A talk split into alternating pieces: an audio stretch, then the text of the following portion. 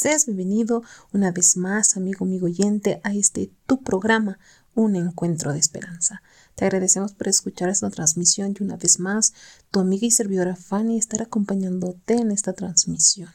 Hoy para iniciar tenemos una invitada especial que nos va a regalar una música en alabanza a nuestro Señor. Hoy nuestra invitada especial es nuestra hermana Alejandra Vera, que nos va a estar entonando este himno, Salvador, a ti me rindo. Qué hermosas melodías y pues vamos a darle esa gran bienvenida a nuestra hermana Alejandra para que nos pueda deleitar con esa canción.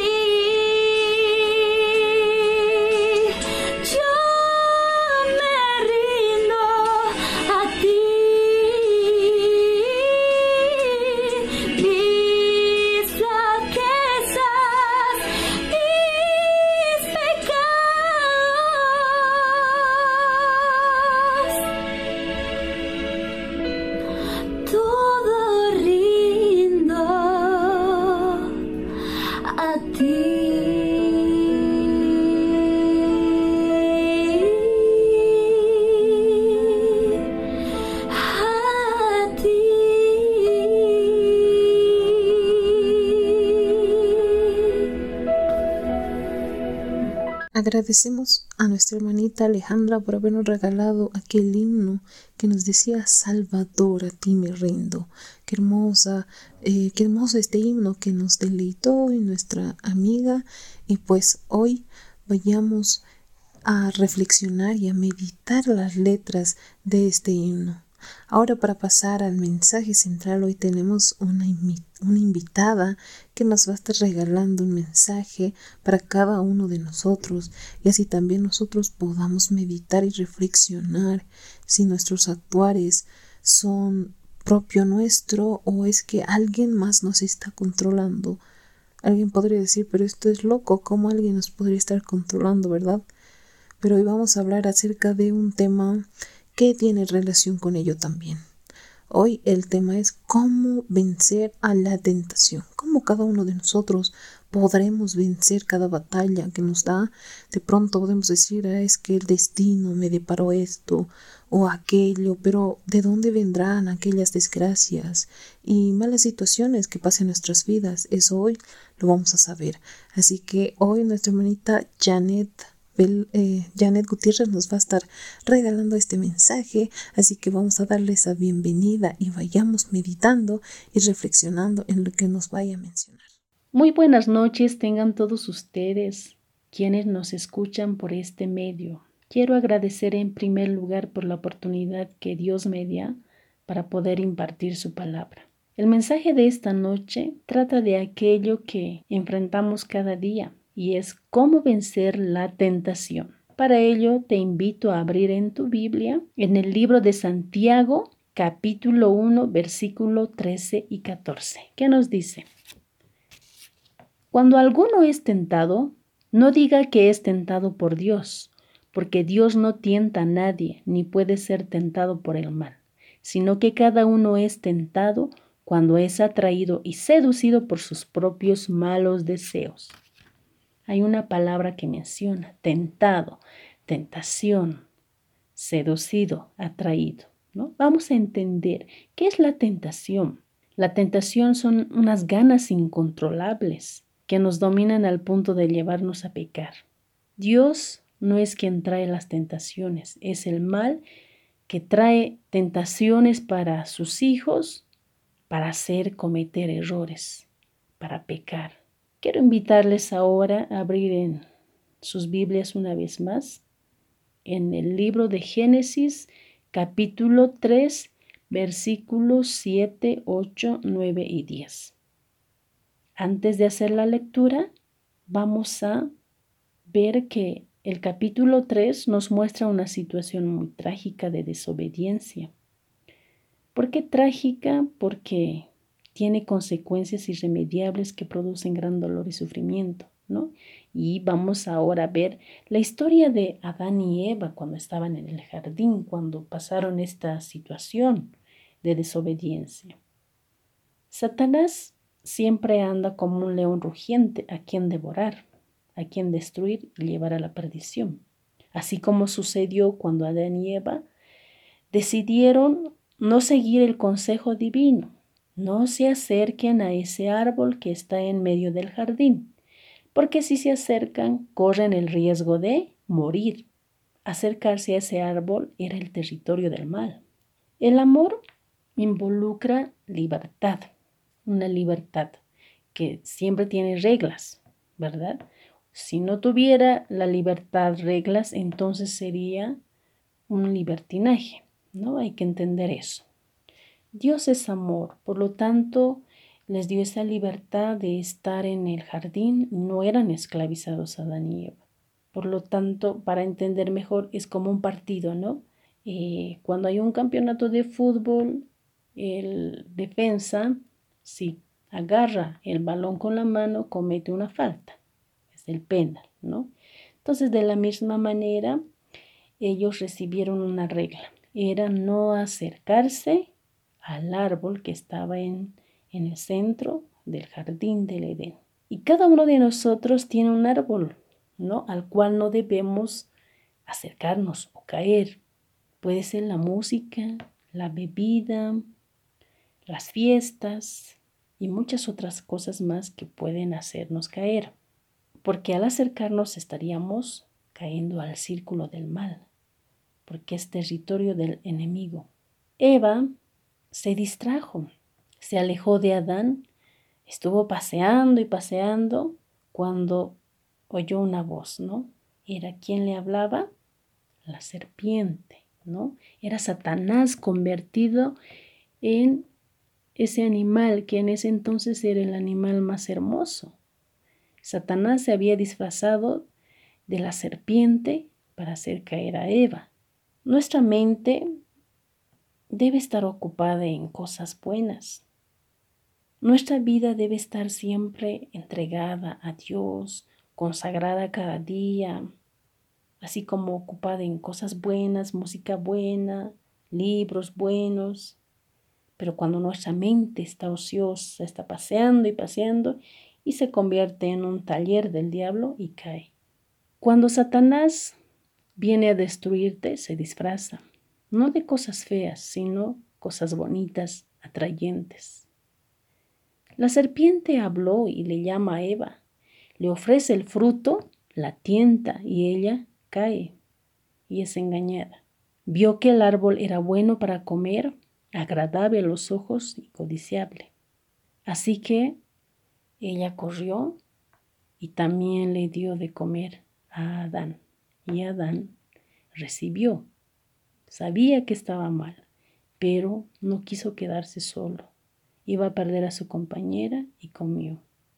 Y los dos cayeron en pecado, desobedecieron. Dios ya sabía lo que había sucedido y cuán importantes son sus hijos, valían mucho y desde ese momento hacía un plan de salvación. Vamos a leer los textos del libro de Génesis. El versículo, estamos en el capítulo 3, el versículo 7. Entonces se abrieron sus ojos y al darse cuenta de que estaban desnudos, cosieron hojas de higuera y se las ciñeron. ¿Qué hicieron Adán y Eva? Ya desobedecieron, cometieron el pecado. Ellos buscaron resolver el problema de su desnudez, porque al comer el fruto abrieron sus ojos. Eso quiere decir que se dieron de cuenta que estaban desnudos. Mucho antes estaban cubiertos por la gloria de Dios, pero ahora vieron su desnudez.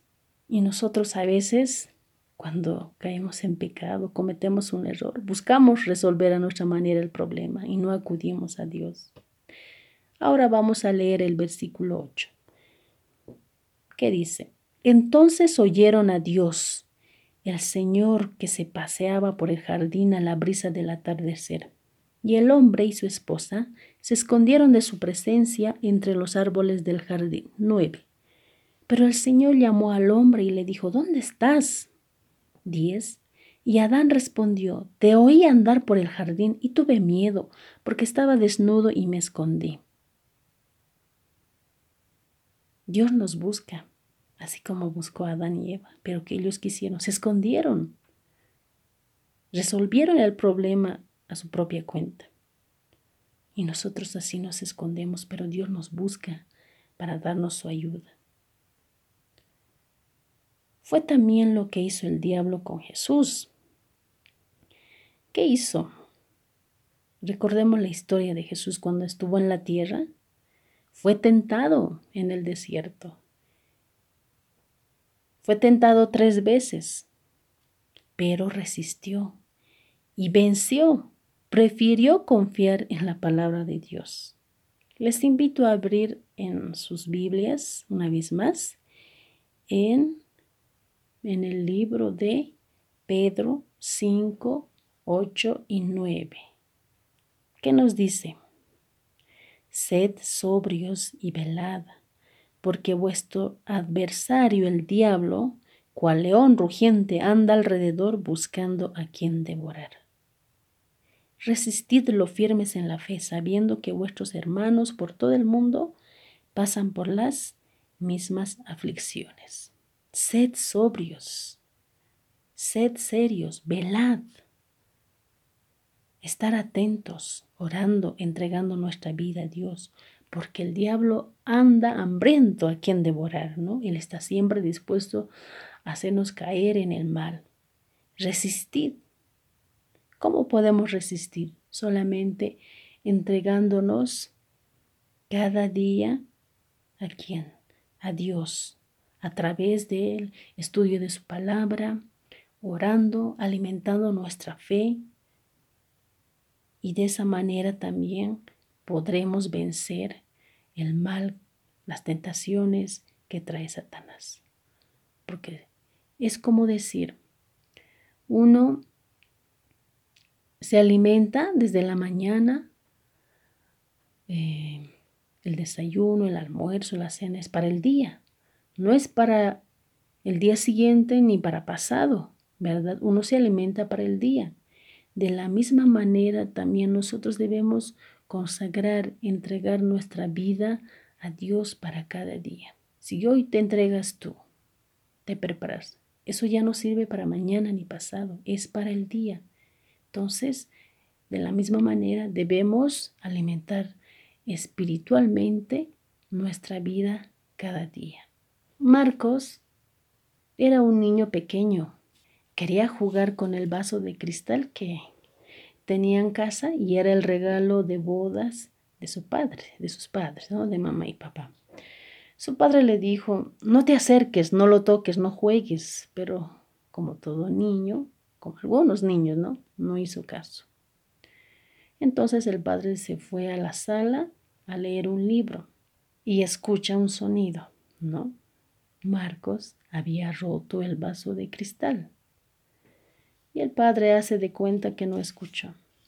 Entonces el niño trata de solucionar el problema y a su manera recogiendo los pedazos. ¿Y qué hace? Se hace un corte en el dedo, grita y corre su padre a socorrerlo. Si algún día quiebras una cosa preciosa que Dios te dio, corre a los brazos de Dios, porque tu Padre te curará y resolverá el problema. No te escondas, no justifiques tu pecado, no escondamos nuestro pecado. Si en algún momento hemos caído en la tentación, hemos cometido el error, hemos entrado al círculo del mal, cometemos el pecado, no justifiquemos.